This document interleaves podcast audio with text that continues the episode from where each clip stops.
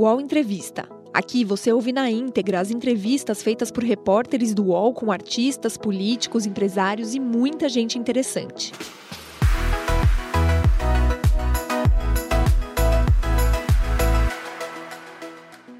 Olá, bom dia, seja bem-vinda, seja bem-vindo a mais um UOL Entrevista, nosso programa que a gente traz discussões sobre o nosso país, que, que personalidades do mundo político, do mundo das artes, eh, da filosofia pensam também, discutem sobre o nosso país. E hoje a gente fala um pouquinho sobre cinema, sobre política. Nosso convidado, José Padilha.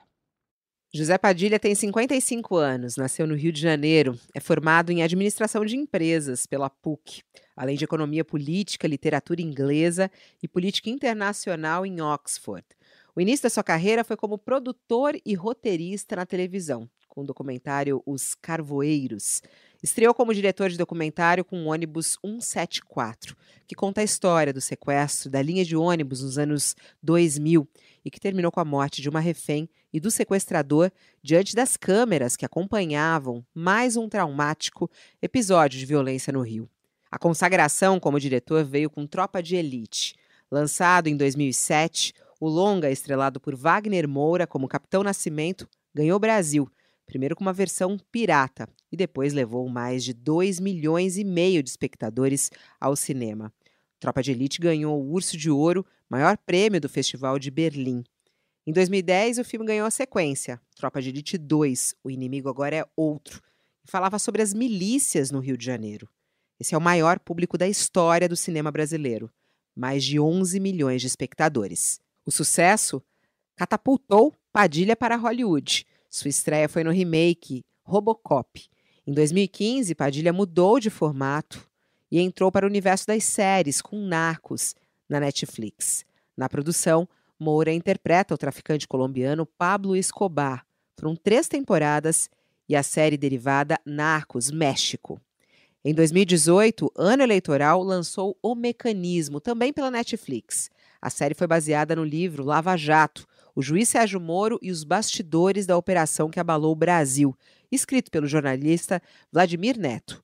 Durante a temporada, o ex-juiz e ex-presidenciável ganhou ares heróicos, como o personagem do juiz Rigo, interpretado por Otto Júnior. Na época, a série foi alvo de críticas e a ex-presidente Dilma chegou a dizer que o mecanismo espalhava fake news.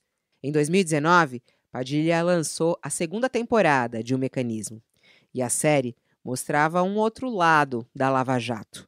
A mudança foi vista por alguns como um meia-culpa. E hoje, o que pensa José Padilha sobre a situação do país? Para onde estamos indo?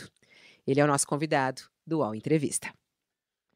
E já está conosco aqui, diretamente lá dos Estados Unidos, da Pensilvânia, onde ele está. Olá, Padilha, bom dia, seja bem-vindo aqui ao UOL. Bom dia, bom dia. Posso só fazer uma correção? Pode. Na, na Wikipedia tem lá que eu estudei é, política econômica, não sei o que lá, em Oxford, coisa que nunca fiz. Eu, eu, eu, eu estudei administrações, depois fui fazer curso, um curso no IMPA, Instituto de Matemática Pura e Aplicada, e estudei com o meu mentor, que é o Newton Costa. Tudo informalmente. Esses Tudo créditos que me dão na internet não são reais. é, a gente já começa fazendo uma correção aqui. O UOL confere. Desculpe, Padilha. Eu sou cineasta e fiz esses filmes. Isso daí tudo é verdade. A gente assistiu todos eles. A gente convidou é. aqui para conversar com você eh, Josias de Souza, nosso colunista de política. Olá, Josias, bom dia. Muito bom dia, Fabiola. É, prazer ter o Padilha aqui. Acho que a gente vai ter uma, uma boa conversa. E a gente chamou também a Flávia Guerra, que é a nossa colunista aqui do Splash. Ela que acompanha cinema tão de perto e acompanha a sua trajetória também. Olá, Flávia, é um prazer ter você aqui conosco. Bom dia. Oi, gente, bom dia. Bom dia, Padilha, bom dia. Bom dia, bom dia a todo mundo. Padilha, queria começar com uma pergunta bem ampla mesmo. O que você está achando do Brasil, de Lula e Bolsonaro, hein?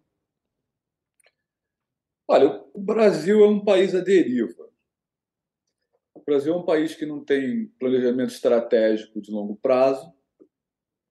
Teve, talvez, em alguns momentos da história, é, no primeiro mandato do Fernando Henrique, talvez tenha tido um planejamento de longo prazo que se perdeu, e no, talvez no primeiro mandato do Lula tivesse algumas ideias concretas de onde eles que o Brasil queria ir. Mas o Brasil não tem um planejamento para o que ele vai fazer, por exemplo, vis-à-vis o aquecimento global. O Brasil não tem. É...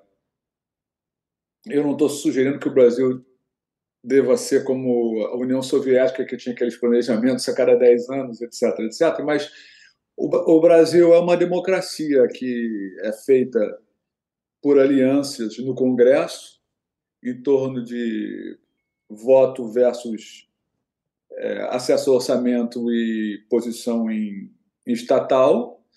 É, e esse tipo de democracia, que não tem um norte ideológico, é, um norte filosófico, é, não gera um pensamento que vai estruturar o país e preparar o país para o que vai acontecer. É, e a gente sabe um monte de coisa que vai acontecer. A gente sabe, por exemplo, que eu acho que o aquecimento global vai ser um evento é, gigantesco na história da humanidade. Mas, por exemplo, o Brasil não tem planejamento nenhum para pandemias. O Brasil não tem. O Brasil não, não é um país que pensa é, estrategicamente o seu futuro. Então, eu vejo o país à deriva. Acho que o país já está à deriva faz muito tempo. É, e agora a gente está entrando, entrou em águas conturbadas. A gente está passando pelo Cape Horn, lá, pelo, pelo é, por, um, por, por, uma faixa da Terra que não, faixa do planeta que não tem nenhum continente ou nenhuma ilha. O mar dá a volta inteira e fica bem turbulento. A gente está votando. Padilha, é... há, há uns 15 anos, quando eu assisti Tropa de Elite, no cinema, me impressionou muito o que eu vi é, na sala de exibição, né? porque tinha ali uma cena que o Capitão Nascimento, PM do Rio de Janeiro, buscava ali o paradeiro de um traficante, se não me engano, chamava Baiano, né? É. E aí, para obter a informação, ele espancava o sujeito, botava saco plástico na cabeça, asfixiando e tal. E a plateia aplaudiu aquela cena. Me, me chamou muita atenção o aplauso efusivo na sala de cinema, né? É, depois veio o, o, o, Tropa 2 e era milícia, né? era uma coisa e é, já exibia ali uma confusão do crime com a, a, a política, né? E hoje no estado do Rio de Janeiro já cinco governadores já fizeram escala é, na cadeia, né?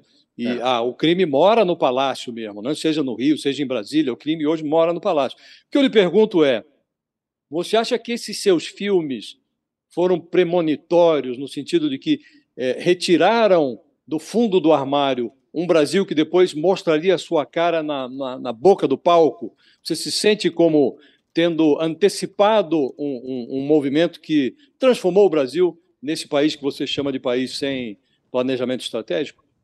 Olha, é...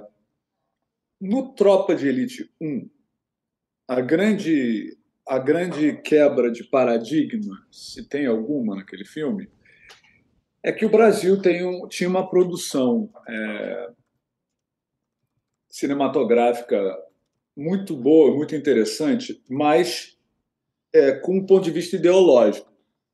O cinema brasileiro sempre foi um cinema de esquerda e um cinema marxista.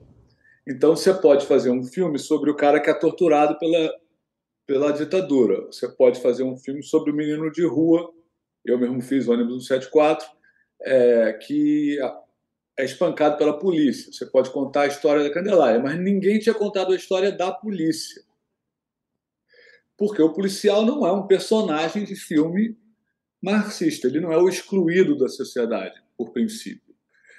Mas quando eu fiz o ônibus 174, que Josias, já no final tem uma cena quando vai chegando no final do, do sequestro e o Sandro, o policial do BOP erra o tiro e o Sandro mata a Geisa, a multidão corre para linchar o Sandro.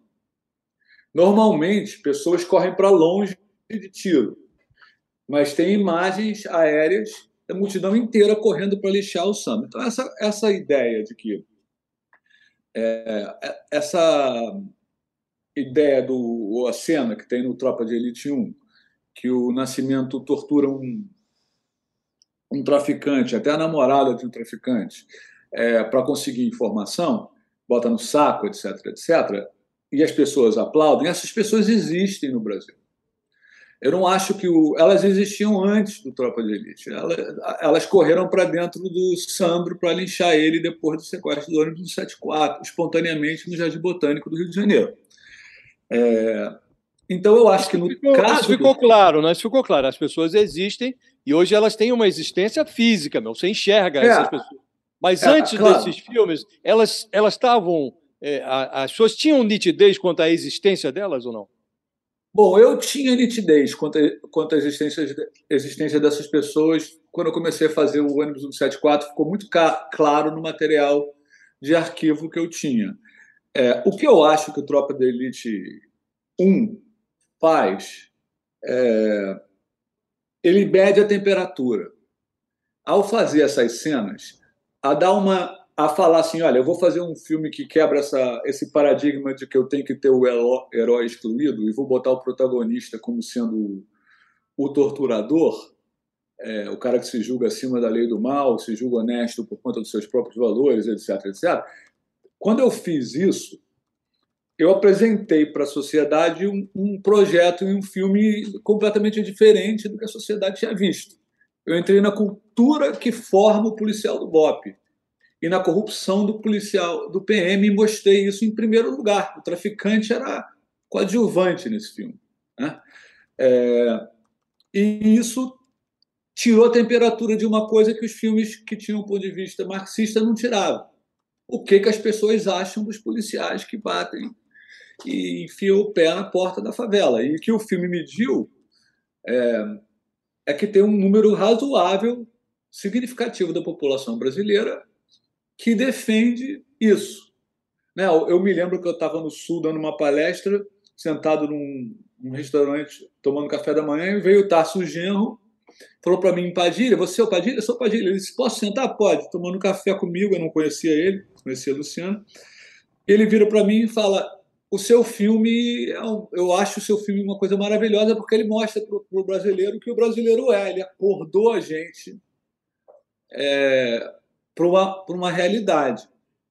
A sequência do Tropa 1, o Tropa 1 lida com corrupção policial, com violência e com um certo cinismo da classe média alta que financia o tráfico pelo consumo de drogas.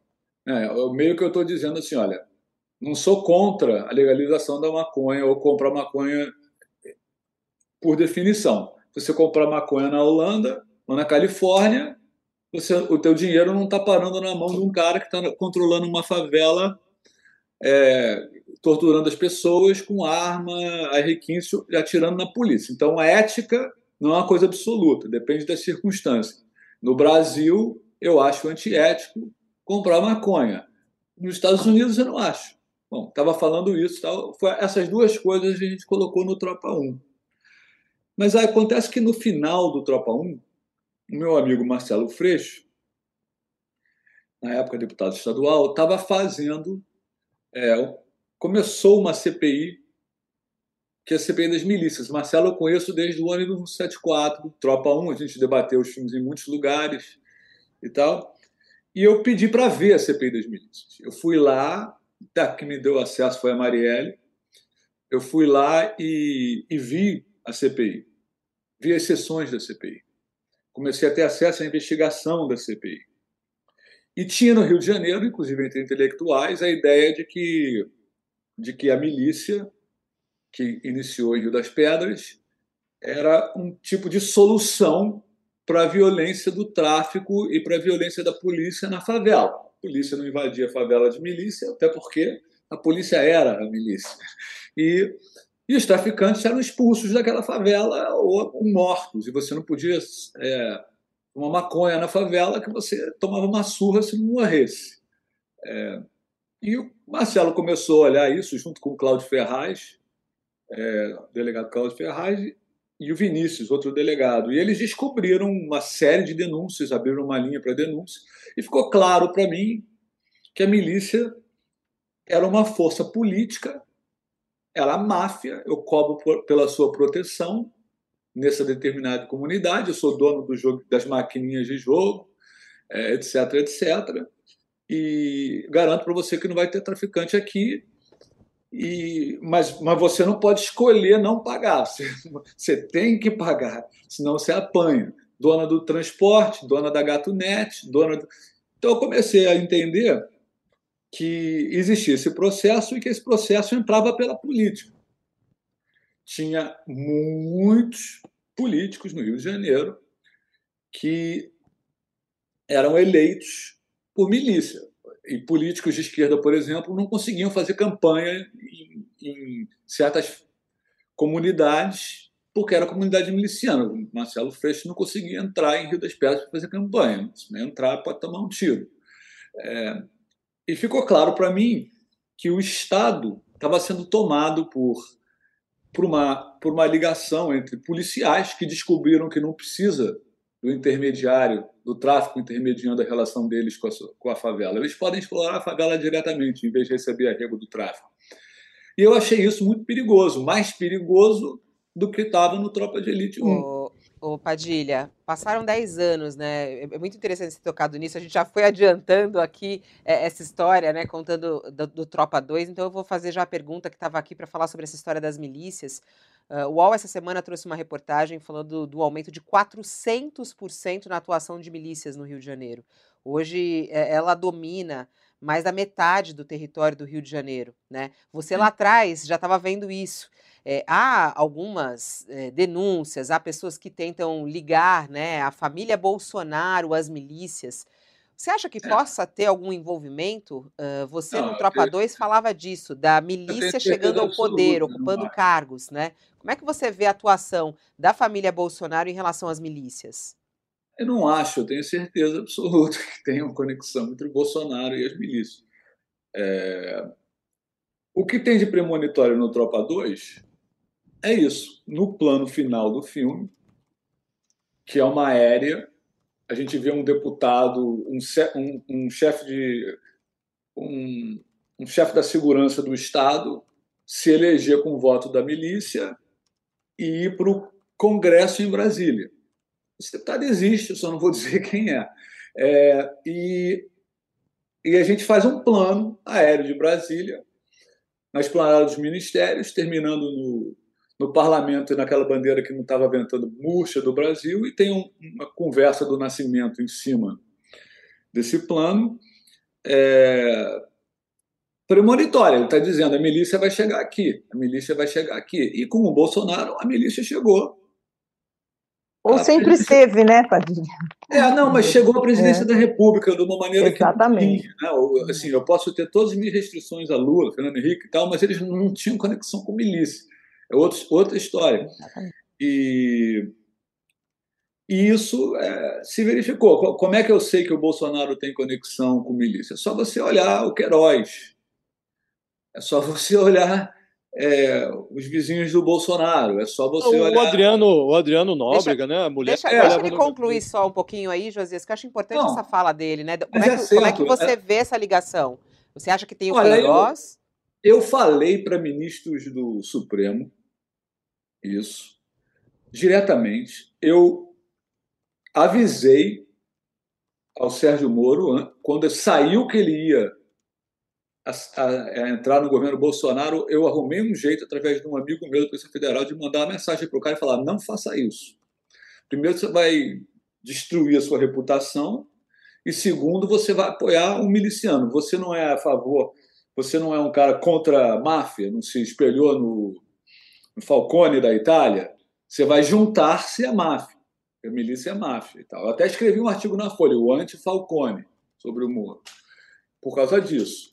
É, mas é óbvia a conexão do Bolsonaro, e se você olhar onde é que está o, o voto do Bolsonaro, no Rio de Janeiro, você vai ver que o voto do Bolsonaro Esquece ele depois de ser eleito presidente, que aí é outra história. Mas olha para os votos dele para deputado federal e vê onde é que ele ganha as eleições apoio de milícia. E ele condecora pessoas simbólicas para a milícia, do escritório do Kimi, o Adriano sendo uma dessas pessoas, que estava na cadeia, matou um monte de gente, foi lá é, condecorado. E o discurso do Bolsonaro vai diretamente, toca diretamente as pessoas que correram para lixar o Sandro no ônibus 104. Isso estava aí, estava aí, existia, sempre existiu no Brasil. É, essa ideia de que o Brasil é um país é, 100%, vamos dizer assim, festivo, é, progressista, nunca foi verdadeira. Nunca foi verdadeira. E se eu posso pegar algum crédito para o ônibus 174 é e para o Tropa 1 é mostrar isso. Né? E, e agora nós temos, sim, pessoas ligadas à milícia é, na, conectadas à presidência da República e, a, e, com bastante suporte popular. Essa eleição não acabou. Exatamente. Padilha, Padilha eu, eu queria é, eu imagino, eu sempre vi assim o ônibus, o Tropa 1 e o Tropa 2 como parte de uma trilogia, né? Essa essa engrenagem, esse organismo, né, do Brasil. Mas a gente ficou no, no, na espera de um Tropa 3, né? E esse Brasil é muito complexo, muito difícil assim. O que seria o seu Tropa 3 se hoje você fosse fazer? Se você já ensaiou, a gente já falou tanto sobre isso. Olha, eu eu eu li errado a condução que o Deltan Delagnol e o Moro fizeram da Lava Jato. A Lava Jato, na minha opinião, é, era, foi uma oportunidade enorme e, te, e, teria tido um valor heurístico de expor ao Brasil coisas é, se não tivesse sido tão mal conduzida e conduzida de maneira antirrepublicana, antiprocessual, é, pelos procuradores e o Sérgio Moro, que ficou óbvio com as mensagens é, vazadas pelo Delgatti, com o apoio do Glenn, que, que o Brasil estava. Que todo aquele processo estava sendo mal feito. Junte-se a isso a ineptitude e incompetência do Supremo Tribunal Federal, que deixou o processo com o Moro para cinco anos depois do Brasil sofrer aquilo tudo, Lula ser preso, descobrir que o foro estava errado. É... é, que tinha que ter sido em São Paulo. É, então, perdeu-se uma, uma oportunidade com a Lava Jato. É, e que oportunidade é essa? De falar com clareza sobre o que eu chamei, num artigo de jornal, de um mecanismo. É, e o mecanismo é muito óbvio para mim, é, por conhecer políticos, conhecer empresários, conhecer desde o mecanismo é, é, simplesmente o seguinte: eu acho que o Brasil tem o quê? 17 mil, 15 mil municípios. É... Eu digo para você e garanto para você que todo município brasileiro, com certeza todos os estados da federação e o governo federal, legislativo, executivo e judiciário, fazem parte do mecanismo. Nas prefeituras, o controle, a política é feita assim como em Brasília. Vou fazer acordo para ter voto, vou fazer acordo aqui, aqui, vou distribuir cargo em empresa pública. O cara vai, vai, fazer, vai controlar o orçamento daquela empresa, vai fazer caixa 2, vai desviar, vai roubar, vai botar no bolso. Pensa isso em todos os municípios, acontecendo ao mesmo tempo. Nenhum município, como eu disse, planeja nada. O político está trabalhando ali para usufruir do cargo público, garantir a próxima eleição e botar algum no bolso. Agora, pensa que isso acontece em todos os estados. 100% dos estados. E em, em, empresas estatais, mesma coisa. Né? É, e no governo federal. E nas estatais do governo federal. Eu garanto para você que não tem uma dessas empresas que, que, que, é igual a minha pesquisa que eu fiz com a polícia quando eu fiz o Tropa 1, que me impressionou muito. Eu cheguei, chegava para os policiais, eu entrevistei mais de 40 e perguntava qual percentual de policiais você acha que já recebeu corruptos, é, propina? Ah, ah, tipo 70%, 80%. 70%, 80% de quantos? 45 mil pessoas. O problema não é do policial, o problema é da forma como essa, essa, essa estrutura social se organiza. E a estrutura Mas, Padilha, social... fiquei curiosa com a pergunta da Flávia, assim, o, o qual seria o tema da, da do, do, Tropa então, 3? Eu, assim? fiz, é. eu fiz esse tema no mecanismo. Ah, seria esse, você, é, você daria sequência. Eu fiz isso. É. É, Teve que virar é série, né? Era tão complexo é, que é, deu uma série. O problema é que ficou. O, o problema é que, como eu não, eu, não, eu não fiz de uma maneira neutra, eu não fiz num país tal, isso funciona assim, eu fiz, olha, isso é o que aconteceu aqui no governo do PT. Aí a série, a, pessoa perde a perspectiva, o, óculos vermelho ou azul faz você ver tudo vermelho ou tudo azul. Então a pessoa não consegue ver o que, que a série estava dizendo vis-à-vis a lógica da estruturação da política no Brasil. É, enquanto o Brasil não desmontar esse processo político que funciona assim, é, ok, financiamento público de campanha, orçamento secreto, aí a gente faz o que a gente quiser que termine, ele dá a volta e cai de novo em uma outra forma de, de, de mecanismo. Então, enquanto não tiver enquanto isso não for desmontado, o Brasil é essencialmente um país inviável. Ele é inviável por definição. A gente pode escolher um caminho menos sofrido, ah, é menos sofrido é, na próxima eleição, eu imagino, se o Lula ganhar do Bolsonaro. Mais sofrido se o Bolsonaro. Mas vai continuar inviável com o outro, se tiver mecanismo. Porque o mecanismo impede o pensamento. O cara não está trabalhando para resolver problema objetivo da sociedade, antecipar o que vai acontecer na frente. O cara está trabalhando para fazer caixa. É muito curioso essa sua visão do grande mecanismo, né? porque a gente que faz jornalismo, a gente enxerga esse mecanismo funcionando. Né? Hoje, por exemplo, você pega o orçamento secreto, ele é comandado por ex-sócios do mecanismo no governo do PT. É. Então, o Valdemar Costa Neto foi preso no mensalão, hoje é presidente do partido do Bolsonaro. É. O Arthur Lira, que está presidindo a Câmara e controla o orçamento secreto, era sócio do esquema na Petrobras. O Arthur Nogueira, do mesmo partido do Lira, está hoje na, na, chefia da Casa Civil. Né?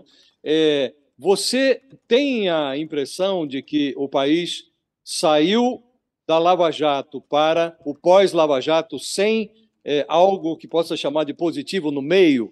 a gente vai sair de uma realidade para outra sem ter feito o saneamento que teria que ter sido feito no meio.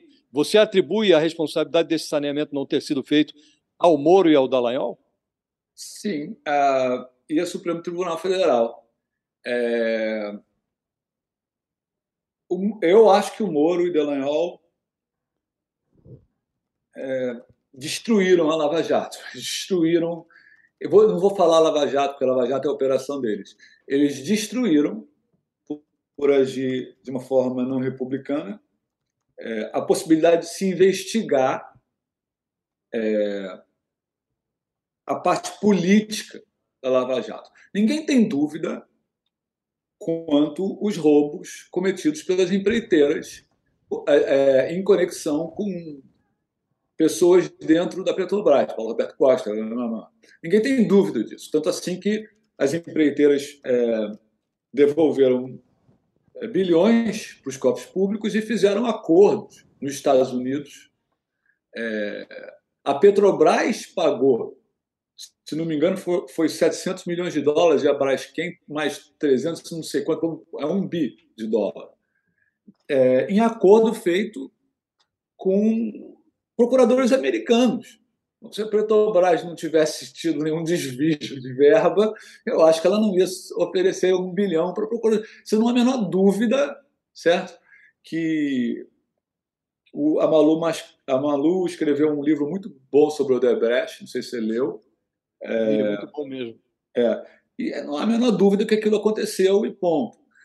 É, a própria Petrobras anotou no balanço, né, que teve um desvio de 6 bilhões e 200 milhões de reais. É, então isso aconteceu. O que as pessoas ficaram é, é, polarizadas em torno é, bom, foi o PT, não foi o PT, quem que fez? Bom, é óbvio que não haveria um desvio desse tamanho na Petrobras e em outras empresas é, se não tivesse conivência dos políticos que indicam as pessoas aos cargos. Agora, o Padilha, você, você se sentiu enganado, você já falou isso algumas vezes, né? Que se sentiu enganado pelo, pelo Sérgio Moro. Durante a elaboração do mecanismo, você conversava com ele? Você tinha contato com, com o Sérgio Moro? eu ó, vou falar para você, eu conversei com o Sérgio Moro pessoalmente uma vez no, no, num restaurante em Brasília. Como é o nome daquela churrascaria? Uma, ele era ministro da Justiça. Ah, ele já tentando, era ministro. Isso, eu estava tentando. Qualquer pessoa que eu tentasse falar, o Vladimir Neto, que é filho da Miriam Leitão, escreveu o livro, né? Uhum. Qualquer pessoa que eu tentasse falar para o documentário que eu estava fazendo, o Moro embarreirava. Ele não deixava eu falar com as pessoas. Ele ligava para o policial federal e falava: você não pode falar com o Padilha. Blá, blá. Ele, ele começou a ficar com medo do documentário que eu estava fazendo. Que, na verdade, era mais sobre o Glenn Greenwald e a Vaza Jato do que qualquer outra coisa. Mas ele não deixava eu falar. É, aí o Vladimir Neto falou: Padilha, conversa com o Moro, talvez você consiga acesso aos policiais. Blá, blá, blá. Eu fui conversar com o Moro. É, e me impressionou muito a conversa. Eu saí da conversa e liguei para para Jo, minha mulher, e falei: Olha, Jo, eu preciso contar isso para alguém. O que aconteceu agora? Alguém tem que ouvir o que eu vou falar. Ela falou: O que é? Eu falei: Olha, o Moro é muito limitado intelectualmente. Estou falando aqui usando uma terminologia que não foi o que eu usei com a, com a Jo. Com a Jo eu falei, falei. Pode falar aqui, ô, ô Padilha, aqui pode falar. Você falou vou, o que para ela? Não vou, não vou, não vou falar. É não. burro, Mas, é, é, o que é, você falou? É burro. O Moro é um cara burro. Ele não entende o que está acontecendo em volta dele, não tem capacidade e jogo de cintura. Ele faz aquele, o que ele fez ali em Curitiba. Ele toca um processo, ele blá, blá, blá, blá é corajoso, mas não tem capacidade nenhuma de avaliar o que está em volta dele. Tanto assim que ele entrou no governo do Bolsonaro. Qualquer pessoa com dois neurônios que fez o que ele fez não ia entrar no governo do Bolsonaro. Mas, Padilha, quando você, quando nós estávamos falando lá atrás, você disse que mandou um recado para ele. Uma Isso pessoa, uma, uma, pessoa é. das suas relações falou: não entra nesse governo, é, é uma fria. E ele te respondeu? Ele não. mandou algum tipo de resposta? Não, eu não pedi resposta, não. Eu só falei: avisa para o Moro que ele vai entrar num governo miliciano. Aí, como eu não recebi resposta, eu escrevi um artigo na Folha chamando ele de anti-Falcone. É, porque ele realmente e agora, hoje em dia, eu já não duvido de nada. Quanto tempo atrás o Moro e o Bolsonaro já estavam falando? Eu sei lá. Né? É, em que momento que eles entraram em contato é, com essa ideia? Então, mas, é... mas, mas, por exemplo, você descobriu quem era Sérgio Moro depois de você ter feito a primeira temporada do Mecanismo, é isso né, que você está falando? É, é, Eu, eu, eu descobri com, com a Vaza Jato. Eu disse, porque não é só o Sérgio Moro, vamos, vamos entender aqui que, que aconteceu. O Sérgio Moro e os procuradores têm dois pontos que eu acho que são importantes. Um deles ninguém discute no Brasil. Eu fiz uma peregrinação para falar disso e fiquei chocado. Mas eu vou chegar primeiro no, no, o Sérgio Moro e os procuradores conseguiram dar um, dar um enquadrar é, o Supremo Tribunal Federal e por um bom tempo fazendo é, entrevistas, explicando operações e, e, fazendo aquele troço ficar gigante na mídia. Né? Gigante na mídia, gigante na mídia. Eu tenho certeza absoluta que o Supremo Tribunal Federal preferia que a Lava Jato é, escoasse assim, calmamente e tal, até porque os ministros ali foram indicados por Fulano e Beltrano, né, que operaram o mecanismo. Mas é, eles não conseguiram fazer isso, porque teve um maciço apoio da opinião pública contra isso. E, e... Só que, além disso, o Sérgio Moro e o, e o Delanhol combinaram o que eles iam fazer. Basta ler as mensagens do Glenn procurador e juiz combinando. Eu vou falar isso, você fala aqui, eu vou apertar aqui, você faz lá. Então, e procurador e juiz combinando não é processo judicial. Ô, Padilha, esse seria o, esse seria o mecanismo 2? Oi? A gente está esperando o mecanismo 2. Esse seria o mecanismo 2, a Vaza Jato e esse processo? É o documentário todo? que eu estou fazendo agora. É o, é o, tal do documentário que eu não conseguia falar com ninguém enquanto o Sérgio Moro estava no Ministério da, Você vai fazer um Gaitalize, assim, um não documentário, né? Eu estou fazendo uma, uma, visão e tal do que aconteceu. O Brasil é um país muito estranho.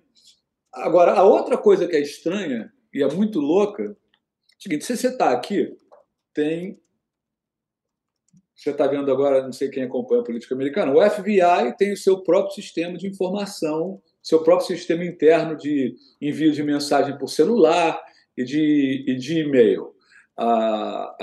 O Pentágono tem vários diferentes dentro. O sistema de justiça americana tem seu próprio sistema de comunicação para você falar e tal. Obviamente tem que ser assim. Né? Porque se você não tiver o sistema próprio, você está no sistema público divulgando informações sigilosas do Estado. Os procuradores da República e o Sérgio Moro trocavam mensagem pelo Telegram. Telegram é um software é, que pertence a dois russos que tem uma empresa em Dubai, pessoa física. Eu garanto para você, porque eu sei, todos os documentos da Lava Jato, todos os acordos fechados e não fechados, tudo está no Telegram. O, o que significa dizer que tem dois caras da Rússia que, se eles quiserem copiar o HD do Telegram, eles têm tudo que os procuradores falam. Não é só do Lava Jato, todos os processos que os procuradores discutem via Telegram, mandando documento, acordo, o que, que o outro advogado falou, coisa sigilosa, um para o outro pelo Telegram. Pelo Telegram. O... Literalmente. Opa, é um negócio de. Diante aí, não, aí eu fiquei, eu fiquei com esse troço na minha cabeça, que ninguém tinha prestado atenção. Aí eu fui lá no, no, no STF e perguntei para o Barroso, para o Gilmar Mendes, para o Toffoli, vocês trocam mensagem como? Eles não têm um sistema privado de mensagem. Eles trocam a mensagem dos processos deles lá pelo WhatsApp. Se o Mark Zuckerberg quiser ver tudo que está acontecendo no Brasil, na Suprema Corte ele vê a hora que ele quiser. Aí fui falar com. Vou resumir. Eu vou resumir. O Brasil inteiro, todo mundo, Polícia Federal, todo mundo, pega as informações mais importantes do Estado e troca, copia e manda para os outros, usando sistemas privados de terceiros. É isso que é o Brasil. Esse seu documentário, esse seu, docu, esse seu documentário que você tá, é, é o mesmo que você filmou a CPI das milícias com acesso que o Freixo não, né, deu, ou é outra coisa? São dois projetos totalmente diferentes. Esse é, esse é, é a história do Glenn e do hacker, vamos colocar assim. E o hacker é, é, é além de ter né, o hacker nasceu em Araraquara, assim como o Macunaíma, então ele é um herói macunaímico brasileiro. É, assim como ele, ele, ele revelou ou entregou para o Glenn uma série de mensagens que, que mostrou o que, que Moro e Delanhol estavam fazendo e outros mais procuradores, ao fazer isso, ele, ele demonstrou total insegurança de como o Estado manuseia a informação no Brasil. Só que essa parte ninguém viu. Ninguém falou. Ninguém foi lá perguntar para o STF, eu fui, se eles usam Telegram. Eles usam Telegram. Assim, a coisa mais maluca que eu já vi. Esse é o Brasil. Eu fui, é o... Cardoso, eu fui perguntar para o ministro Cardoso. É, lembra que o, o Obama estava. O Snowden revelou que o, o, o, Obama, os Estados Unidos estavam ouvindo a Petrobras, a Dilma, o Lula, etc, etc. Eu fui perguntar para o Cardoso, e aí, vocês fizeram o quê depois disso? A gente chamou o SNI, o SNI ficou, ficou encucado com duas torres que tinham na embaixada do Estado, duas torres, que estavam transmitindo. Ele, ele mesmo rindo, ele, o SNI não sabia que tinha internet. Eles não fizeram nada. O UOL Entrevista volta já.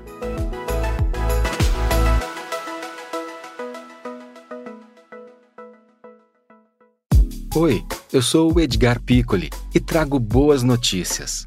Isso, Trago Boas Notícias é um podcast original Spotify produzido pelo UOL para você se informar e relaxar. As histórias que eu conto aqui são de Ecoa, a plataforma do UOL por um mundo melhor. De segunda a sexta-feira, às seis da tarde, tem um novo episódio grátis no Spotify e no UOL. Dá também para baixar e ouvir offline, quando você quiser.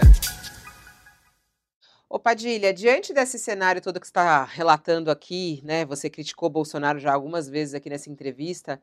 Você acha que essa, essa eleição precisa ser liquidada em primeiro turno? Você já falou que já declarou voto a Lula. Você vai em Lula no primeiro turno mesmo? Você acha que essa é a solução para o país? Não, eu não acho que é a solução para o país. Eu acho que entre o Bolsonaro e o Lula, eu voto, eu voto no Lula. Mas a única condição em que eu voto no Lula é quando ele está concorrendo contra o Bolsonaro. É... Resumindo, é isso. O, o Brasil é um, é um país estranho também, eu não, consegui, não consigo entender esse fenômeno, talvez, Josias, você me explique, mas a rejeição ao Lula e a rejeição ao Bolsonaro mostra claramente que se tivesse alguém, alguém catalisador de votos numa terceira via, a terceira via era viável. E, no entanto, não existe terceira via apesar da rejeição. Você tem quanto Lula tem de rejeição? 32%? O Bolsonaro tem o quê? 40 não sei quanto? Como é que não tem um terceiro candidato com chance? Eu não entendo isso, não consigo compreender. Falta gente? Qual é a resposta? E agora estou fazendo essa pergunta, angustiado para vocês. Depois eu vou. A gente fala fora aqui que essa pergunta é longa. Tem resposta. Mas é. ela é longa, viu? Não, e mas é responde rapidamente, Josias. Não deixa nosso não, espectador também é sem resposta. Tenta é resumir. Você é capaz, Josias. Vai lá com as suas frases. É evidente que, é evidente que o sistema político tem um, um, um modelo de funcionamento que evita o surgimento de novas e boas lideranças. O Lula é uma palmeira única no, no gramado do PT desde que o PT surgiu. Assim como o, o, o Bolsonaro se aproveitou de, de uma a autofagia do PSDB para capturar a centro-direita e substituir é, o que poderia haver de positivo no PSDB. Então tem um mecanismo também no sistema político. Mas, o que eu Mas queria é perguntar, Padilha, queria lhe perguntar o seguinte: você disse que o Moro obstruía o seu acesso às fontes que é, lhe permitirão fazer esse documentário. As Queria saber fontes, se foram desobstruídos os canais. E segundo, nesse documentário você já mencionou aqui algumas vezes o Supremo Tribunal Federal. Né? É muito curioso mesmo o comportamento do Supremo, porque é, o Supremo autorizou a Lava Jato enquanto a Lava Jato estava numa direção, direção da esquerda petista e tal. O Supremo começou a implicar com a Lava Jato no instante em que ela se aproximou mais do PSDB, e de uma, uma coisa que fugia da esquerda. Né? E aí parece que uma ala do Supremo se juntou à outra para falar: olha, eu ajudo os seus, você ajuda os meus, vamos acabar com essa festa. Né? Você vai incluir nesse documentário o judiciário ou não? Vou. Você já tem uma visão? O judiciário é, é fundamental. O judiciário o judiciário tem uma divisão clara entre, entre juízes concursados e juízes indicados por políticos. Não, você pensa assim: é, aceita a tese do mecanismo, aceita a tese de que o político profissional brasileiro, e essas pessoas são políticos profissionais. É, é, o, o, Lula é um político profissional, certo? O Lula, no primeiro mandato, é, pegou o governo com a mão, com a mão esquerda e, e administrou com a mão direita. Né? Maior superávit que o Brasil já teve, é, Palote fechou o, a torneira do orçamento, foi o que forçou o Zé Disseu a fazer, a fazer o mensalão, porque ele fechou o orçamento, mas não transformou os deputados em gente, em gente honesta. Então, tinha que ter outro jeito, etc, etc. Então, assim, essas pessoas são políticas profissionais. O Brasil é dominado por políticos profissionais. Você tem a parte da esquerda e você tem o centrão que, que vai ficar com quem conseguir ser eleito. E nesse caso, como você mesmo disse, foi o Bolsonaro pegou esse, esse caminho. Agora, pensa assim: os juízes são indicados pelos políticos. Pronto. Não preciso dizer mais nada. O cara foi lá, desviou dinheiro da Petrobras, salvou bilhões, comprou tal, botou não sei quantos, Guedel tinha 500. Essas pessoas que indicam os juízes para as cortes mais importantes. É, qual é, é óbvio, óbvio que um, o Supremo Tribunal Federal é necessariamente por formação um órgão político. Ele tem origem na política, tem origem nessa política é, é, distorcida e, e, que é voltada para si própria, não é voltada para o país e para o futuro do país. E, e muitos juízes estão lá para é, retribuir a indicação que receberam. Isso não é diferente, por exemplo, na Suprema Corte dos Estados Unidos. Os republicanos é, conseguiram colocar seis juízes republicanos, é, a sociedade federalista aqui, na Suprema Corte, e depois de 50 anos, eles revogaram Roe versus Wade e tornaram o aborto um assunto a ser decidido. Acabaram com a proteção da escolha das mulheres com relação ao aborto e jogaram o assunto para os estados depois de 50 anos. Então, assim, o cara, o cara fez o quê? O cara retribuiu a nomeação. É, e, os, e os políticos no Brasil retribuem a nomeação. Eles retribuem a nomeação. Tem muita, muito jeito. Os, o pessoal do Supremo. Não estou falando que todos, pode ter um ou outro que seja diferente. Você, você, esse, você acha que esse seu documentário, você está falando documentário, é uma coisa factual, né?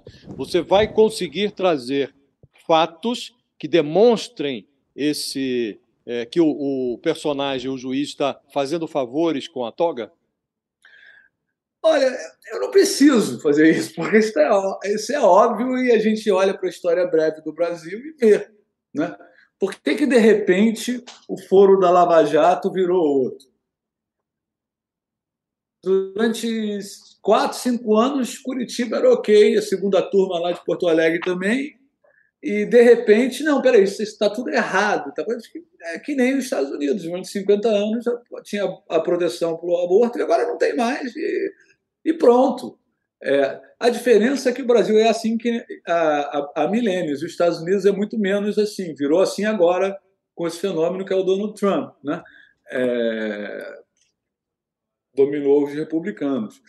Mas... Como é que está esse documentário, assim, só por curiosidade aqui, cinéfila? Você está tá, tá fazendo, nele, você está fazendo, fazendo, tá fazendo a distância? Fazendo ele, fazendo ele bem devagar, meio, junto com outros projetos, e estou sem pressa de, de terminar, de terminar ele. É... é a gente está com pressa um ano, de assistir. É, um ano, dois anos. É, Brasil que vai demorar, pede urgência. Demorar tá mais um, um pouco, mas, mas é, não é, a gente sabe as, é, que o judiciário brasileiro, na parte das pessoas que são que são indicadas politicamente, não todas, mas em grande parte, eu, eu arrisco dizer que a grande maioria, é, decide politicamente. E eu arrisco dizer que corre muita grana no judiciário. Que meus amigos advogados me contam histórias assim. Gente Mas quando você fala judiciário, fica muito vago, né? Você está falando do Supremo Tribunal Federal? Estou falando do STJ, do Supremo Tribunal Federal. Agora não estou falando desse, não. Estou falando desde o começo. Tem muita gente que diz, se eu tivesse prova eu mostrava agora, então não posso garantir, mas suspeito que seja real, que sentenças são negociadas, vendidas, etc, etc. É, no Brasil. Tivemos já alguns escândalos que indicaram coisas parecidas. Eu não lembro do nome daquele juiz de São Paulo que estava fazendo um prédio gigante. Qual era o nome dele? É... Lau Lau. Lau Lau, né? É, assim, a, a ideia de que o judiciário brasileiro é, é imaculado? É, não. No meio, dizer, a gente teria que dizer assim, no meio de um lixão como chamam de Jardim Gramacho, que é a política do Brasil, tem um lugarzinho que é todo mundo vestido de branco e não tem nenhuma sujeirinha na camisa. Você acredita nisso? Eu não acredito. Um jardim de tulipas. Agora, nesse é. ponto, Padilha, então, por exemplo, nesse momento no Brasil, há esse ataque do presidente Jair Bolsonaro ao Supremo, né? Inclusive pede o fechamento do Supremo, já pediu impeachment de ministro é, por do isso Supremo. Que ele, ele, fala por isso que ele um não ativismo. pode ser eleito jamais. Por Oi? isso que ele não pode ser eleito ser eleito. Então, é, é, mas o que eu queria saber é muito interessante. Você está fazendo aí críticas ao Supremo, ao Judiciário brasileiro. E é só importante a gente deixar essa definição para que as, as, pessoas não entendam como a mesma coisa. As críticas que o presidente faz ao, uh, ao, ao, ao Supremo e ao Judiciário têm um fundo de razão na sua análise, então? Ou não? não. Não. Bolsonaro não criticaria nenhum, nenhum ministro do Supremo se ele tivesse escolhido os ministros do Supremo todos. Seria ótimo e maravilhoso para ele. O que eu estou falando aqui vem de anos. Vem de anos. Quantos ministros do Supremo o Zé Sarney indicou? Não estou falando de um momento pontual. E não estou falando que tem que fechar o Supremo. A ideia de fechar o Supremo é uma ideia completamente estúpida. É a ideia de fechar a democracia no Brasil. O, Bra... o Supremo, o que eu estou falando é o processo de escolha dos juízes do Supremo é, e do STJ é um processo que é, é, ocorre, a escolha é feita pelo mecanismo, a escolha é feita pela política. Como a política está toda distorcida, eu estou duvidando que não exista distorção no Supremo. A distorção existe, mas só para fazer uma, uma, uma, um papel de advogado do diabo, para mostrar que pode funcionar de maneira diferente. Você pega no mensalão, por exemplo, é, o relator do mensalão, Joaquim Barbosa, foi indicado pelo, pelos governos do PT. O Aires Brito, César Peluso, foram indicados pelos governos do PT e foram muito draconianos no julgamento do mensalão. Verdade. É, no governo da Dilma, é, o Edson Fachin foi indicado pela Dilma, Luiz Roberto Barroso, e eles foram muito draconianos no julgamento dos processos é, da Lava Jato. É, pelo menos enquanto a Lava Jato funcionou. Dizer, não precisa ser assim, né? Não, Agora, poderia não ser. O ministro Gorjeta aí, 10%, é. que o Bolsonaro fala, bom, eu tenho 10% dentro do Supremo, que é o Cássio Nunes Marques. Né? Depois botou um outro lá, que é o, o ultra-evangélico, que aí ele passou a dizer que tinha 20%. Ele erra na conta, tem 18% só, mas é, é, esse desvirtuamento não precisa ser assim, né? É, não, porque o cargo do, o cargo do cara do Supremo é vitalício. Então, ele pode muito bem dar uma banana para o sistema político que colocou ele lá e falar tchau, tchau, bye, bye. É, e isso acontece em alguns casos, como você mesmo apontou. É, mas né, o Brasil viveria muito melhor se a política funcionasse direito, o que faria com que o Supremo Tribunal Federal fosse escolhido é, os juízes por critérios é, técnicos e, e e que quando eu lhe perguntei se você vai ter elementos factuais que permitam, porque todo mundo tem essa intuição, né? Pô, ali é, é juiz comprado e tal. Eu, quando eu lhe perguntei isso, é se você vai conseguir fazer essa distinção sobre a qual nós estamos falando aqui, né? Não precisa ser assim e nem sempre é assim. Ou é. se vai ficar uma coisa generalizada que o senhor Não, vai olhar é, é, o documentário do Padilha vai dizer, olha, tá vendo e tal, e vai ficar aquela coisa no Não, ar. tem, né? tem, tem é evidente que não é. é a, a, e a política também não é. Não é 100% dos políticos que opera via mecanismo. Não é. Para ganhar, tem que fazer concessão, senão não ganha. Não ganha. É, e, e, e Marcelo, meu amigo Marcelo Freixo, me perguntou da candidatura para o governo do Rio de Janeiro. Eu falei, pelo amor de Deus, não saia candidato, imagina que você ganhe. É, tem essa coisa na, polícia, na política brasileira também. Por exemplo, não sei, Josias, o, o, o Flávio, você, você teria estômago para entrar para a política no Brasil? O, o Agora Padilha. eu vou ter que fazer acordo. Eu vou ter que fazer... Então, assim, nesse, a política. Nesse ponto brasileira... do Freixo, importante isso que você falou, porque eu até. Nosso tempo está correndo, desculpa te cortar, Padilha, que já são 11h10 a entrevista tem que encerrar. É, você tá. falou já duas vezes aí, amigo do Freixo, ele também está no seu filme, né? Ele é um personagem inspirado nele, no é. trabalho dele. Ele estava à frente nas pesquisas, as, em algumas pesquisas. Agora ele está já atrás de Castro. A gente tem aí o aumento das milícias no Rio de Janeiro, como acabei de falar. Por que, que você acha que Freixo uh, não consegue decolar aí nas pesquisas? Você acredita uh, que ele tem que fazer alguma concessão para ele vencer? Eu acho que o Marcelo já fez um monte de concessão é, para tentar vencer. Eu acho que ele não vai fazer mais do que ele já fez, na minha opinião, mas eu não sei dizer. É, Eu não estou conversando com ele sobre a estratégia de campanha dele, o que, que ele está fazendo, não, etc, etc. Ele é meu amigo e eu, eu torço para ele, para ele ter uma vida boa. Então, embora eu vá votar nele, eu torço para ele não ganhar. Porque você virar governador do Rio de Janeiro, a sua vida acaba. Mas, se você for honesto, então fica quase impossível viver. Mas é, eu não sei, vamos ver. É, no segundo turno muda, né? No segundo turno muda a conversa. Né? Você é, falou isso aí sobre o, o perigo, né, de você se tornar. Hoje, nesse momento, a nossa manchete principal no UOL fala sobre a violência por razões políticas. A gente está vivendo um momento muito tenso no Brasil, de violência com morte, inclusive, por causa das suas atuações políticas, da sua fala, enfim. O Datafolha diz que sete em cada dez pessoas temem agressões por razões políticas. Você deixou o Brasil há um tempo justamente por ameaças a você, a sua família. Você pretende voltar ao Brasil ou não? Você ainda tem medo? É, não, de voltar ao Brasil? Voltei, eu já voltei, filmei o mecanismo, sem problemas. Eu fui, na verdade, eu, eu não sofri ameaça, eu sofri uma tentativa de sequestro. Estava na minha produtora, é, na Visconde Carandaí, perto da Rede Globo, vieram dois carros por um lado da rua, duas motos, gente armada tentou arrombar a porta da produtora. Eu me tranquei lá dentro e comecei a ligar para a polícia, é, mas era a polícia também que estava do lado de fora tentando entrar, que era a milícia. E isso foi filmado e a gente fez um, um registro na delegacia da Gávea, etc, etc. E eu tive que andar com segurança. Meus, meus amigos policiais que eu conheço falaram: você vai ter que andar com segurança, porque isso parece ser coisa de policial, de miliciano, e eu tive que andar com segurança, eu, meu filho e minha mulher, dois para cada um. E aí eu resolvi que não dava para viver assim e fui para o Canadá. É, isso é, o, é, esse é um dos motivos que eu entendo o Bolsonaro um pouco melhor do que a maioria das pessoas.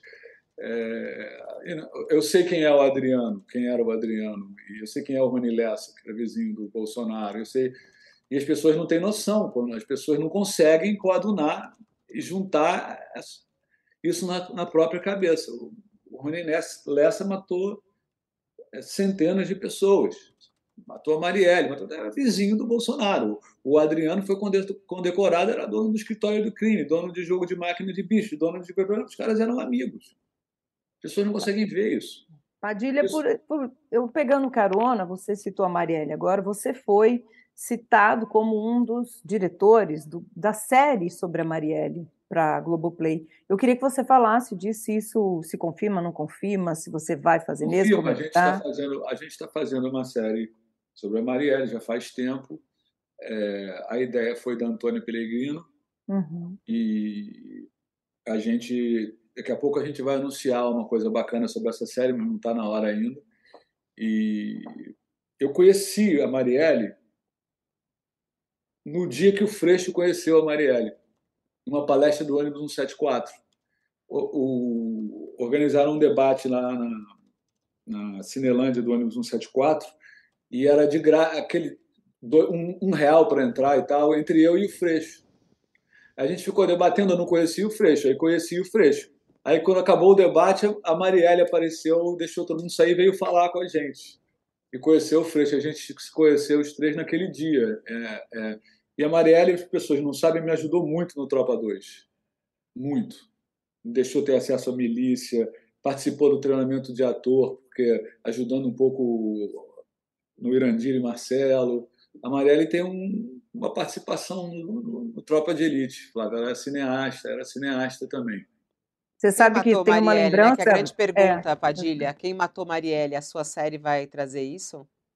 É bom, eu não sei quem matou a Marielle. Quer dizer, é, o Lessa foi condenado, eu acho, já, pelo, puxou o gatilho. Quem mandou matar a Marielle, por que, ela morreu, é, é uma, é uma questão que está em aberta. Você sabe que a Polícia Civil do Rio de Janeiro tem um, um acho que ela resolve ela falha, ela resolve lá 6, 7% dos homicídios e o resto ninguém sabe quem matou. Tem um número maluco assim. Então eu não sou otimista da Polícia Civil do Rio de Janeiro solucionar é, homicídio nenhum, quanto mais quando esse homicídio envolve policiais que têm ligação com a Polícia Civil do Rio de Janeiro. É, e, pode, e, com certeza, na minha opinião, envolve miliciano. O miliciano tem entrada forte controla áreas da polícia, e etc, etc. Então, é um, não é uma investigação necessariamente limpa que está acontecendo. Não sei dizer, mas eu acho bastante incompetente essa investigação. Está demorando muito. Padilha, eu... a gente está chegando perto do final aqui, mas eu queria te perguntar, é, como está no final, duas coisas. Uma que ficou uma dúvida para mim. Eu queria saber por que é que você saiu da conversa com o Sérgio Moro convencido de que ele é uma pessoa de inteligência limitada? Essa é a, é a primeira pergunta. E a segunda, eu queria que você me desse uma ideia é, de qual é o mercado para um diretor como você, um diretor brasileiro, é, qual é o mercado internacional? Você, você pega o Wagner Moura, tem um ator que nasceu ali é, internacionalmente, dentro de filmes seus e tal, hoje ele tem uma carreira sólida. Né? Queria que você desse uma ideia de qual é esse mercado, qual é a, a possibilidade que um diretor como você tem de fazer uma carreira internacional. Você já tem alguns trabalhos, mas é, até onde vai isso? Bom, vou começar pelo Sérgio Moro. Né? É,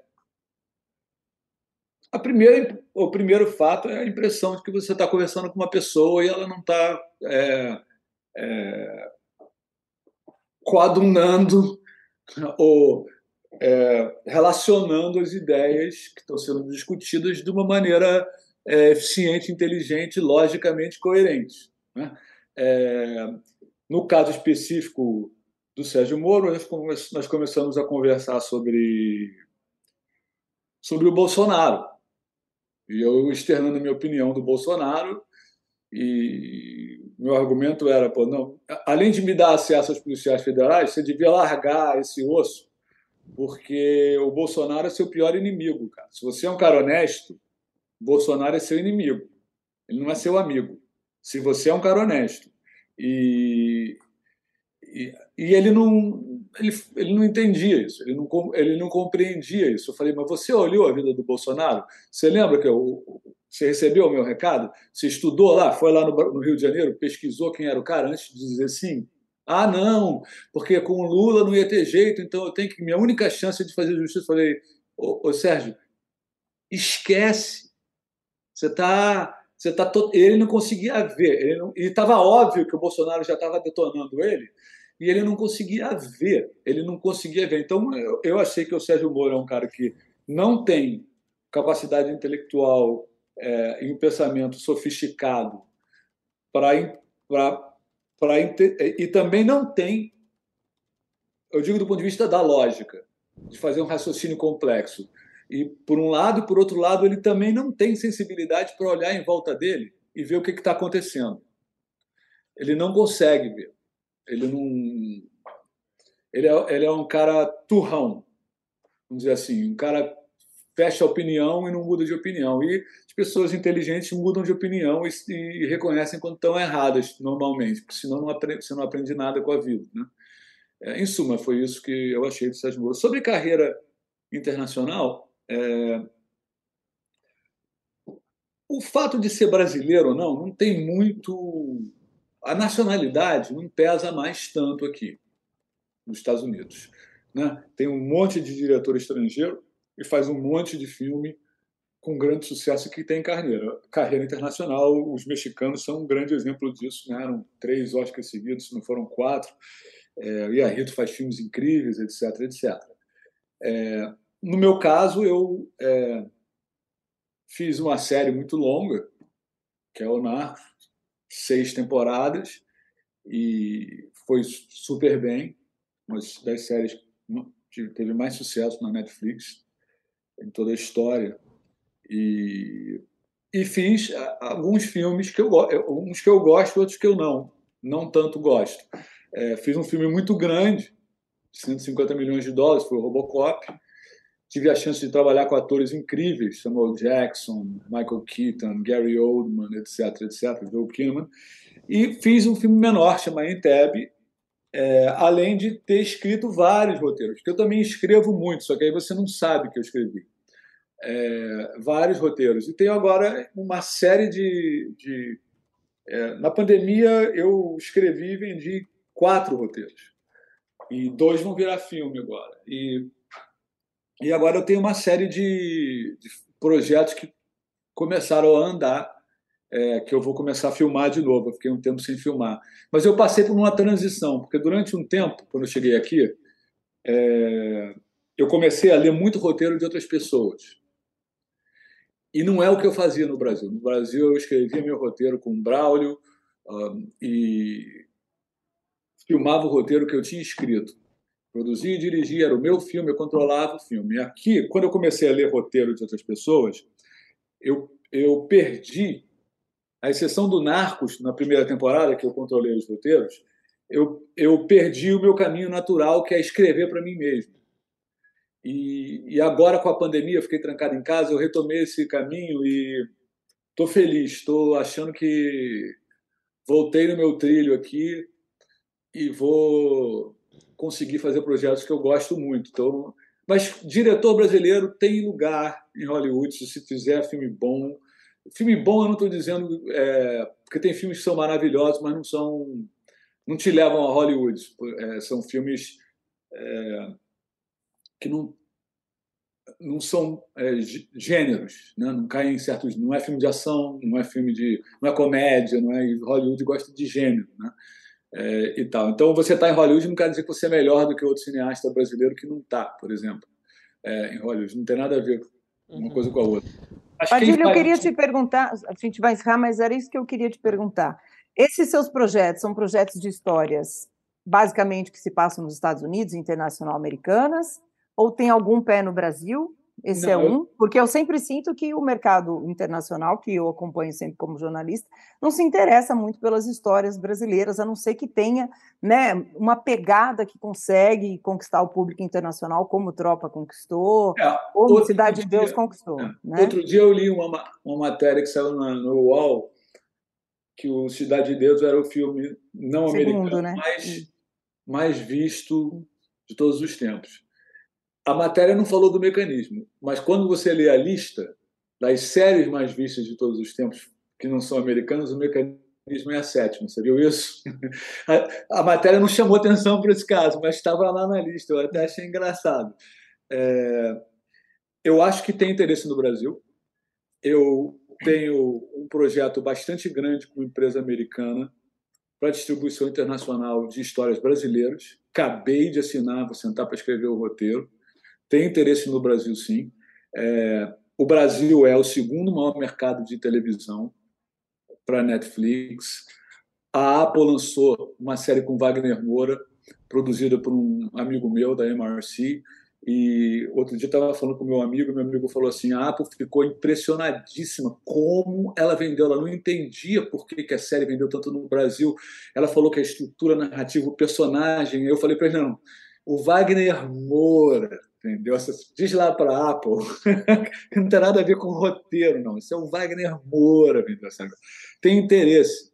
E o Brasil é um mercado gigante de televisão. Não tem Mas você está como... falando do Iluminadas, né? A série é. policial. Não tem como escapar de, de ter interesse estrangeiro no Brasil. E eu acho que esse deal que eu fiz talvez seja o primeiro, que é um deal que não é do regional, não é o Netflix Brasil, não é o HBO Brasil, eu não posso falar porque não está anunciado ainda, mas é um grande estúdio americano que quer desenvolver história no Brasil para distribuir no mundo, não só no Brasil. O... E cinema do Brasil, juro que é a última. Cinema no Brasil, com os mecanismos brasileiros. A gente está numa crise, você sabe muito bem, horrorosa. O Bolsonaro né, ameaçou, colocou no, nos planos do ano que vem do orçamento acabar com a Codecine, que é o imposto que né, mais contribui para o fundo setorial para a gente produzir cinema no Brasil. Você se vê fazendo cinema no Brasil, como a grande maioria dos cineastas brasileiros faz? Como é que você vê? Assim? Não, eu vou fazer. Desculpa, Fabiola, a resposta é longa, mas. Não, vou dar uma resposta rápida. Eu vou fazer sim, é, mas com dinheiro americano, nessa série, nessa, nesse deal de séries que eu fiz.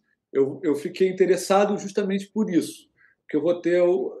Eu não vou ter que ficar no rame-rame de captação, e vou, faz, e vou fazer as séries que eu quero com, com o estúdio americano que vai distribuir para fora. Então, é possível montar esse tipo de, de, de estrutura? É.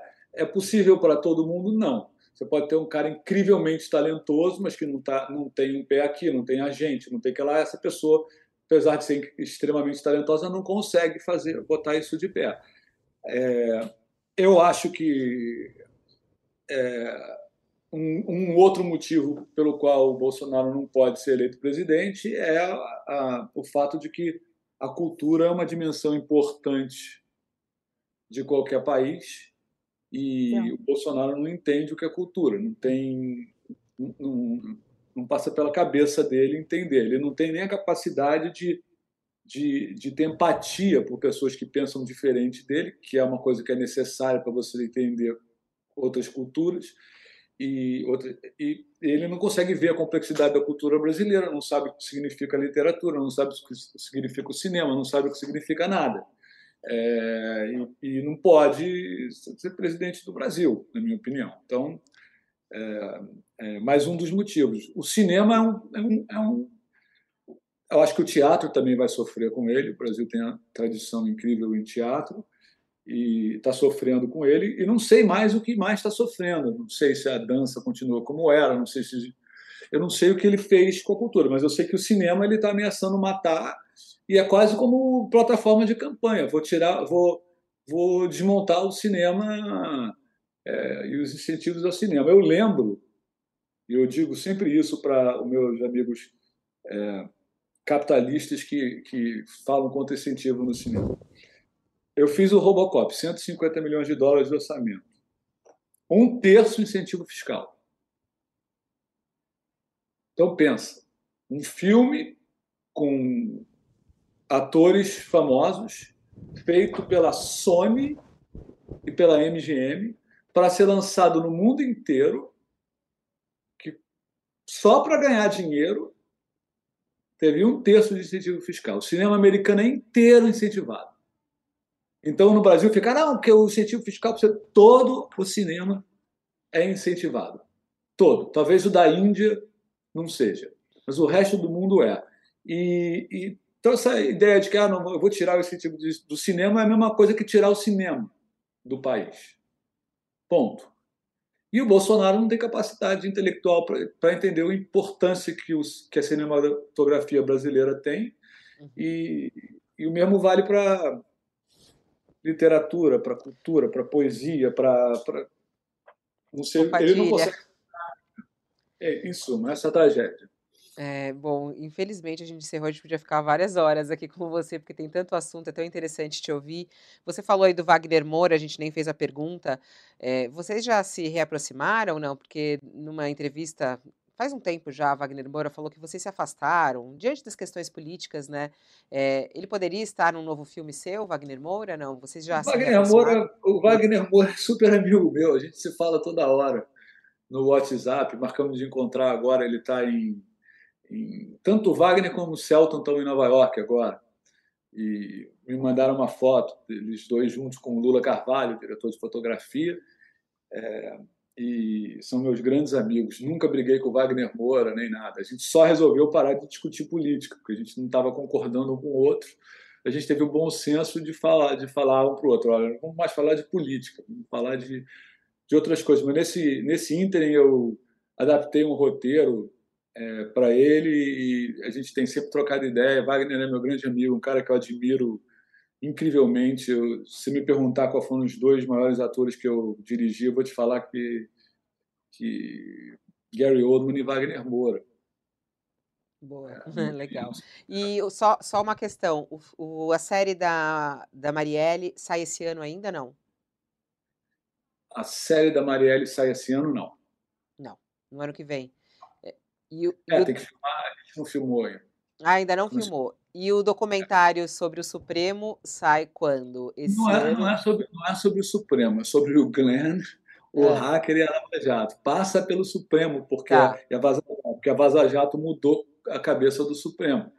É, nunca fiz um documentário sobre o Supremo. É muito difícil fazer um documentário sobre a justiça. Pensa no risco que você corre. Josias me perguntou: você tem um caso concreto? Se eu tiver um caso concreto, se eu tiver, vamos imaginar hipoteticamente que eu tivesse um caso concreto de ministro do Supremo que vendeu sentença, vamos dizer, e fizesse e eu botasse isso na mídia, eu ia ter que lidar com a justiça, ia ser processado. E quem decide o resultado do processo é a justiça que eu estou criticando. É difícil fazer um filme sobre a justiça. Tá, esse, esse, esse documentário que passa pelo Supremo sai esse ano? Não, já começou a filmar esse, não? Eu já estou filmando faz tempo, eu não tenho data para entregar. É, mas entre as condições de lançar um filme, é, tá, para mim, pelo menos, está a minha sobrevivência no final do lançamento. Nossa. José Padilha, pela... muito obrigada pela sua entrevista, pela tua disponibilidade de tempo aqui conosco. É, bom, ah. Bons trabalhos para você aí. Estamos aguardando as novidades. Até a próxima. É um prazer. Obrigada, Flávia, pela sua participação aqui. Até a próxima. Obrigada. Abração. Obrigada, Josias. Até. Obrigadão, obrigadão, Fabiola, obrigada, Flávia. Foi uma honra ter aqui o Padilha. E assim a gente termina o nosso UOL Entrevista. Muito obrigada pela sua audiência, você conosco aí até agora. É, lembrando que essa entrevista depois fica disponível, você pode compartilhar pelas redes para quem você quiser. Já tem recortes também circulando daqui a pouquinho para você. Muito obrigada. Voltamos daqui a pouquinho. Em meia hora estou de volta com o nosso UOL News do meio-dia. Toda a repercussão política, o dia a dia, os comentários dos nossos colunistas e muito mais. Até lá.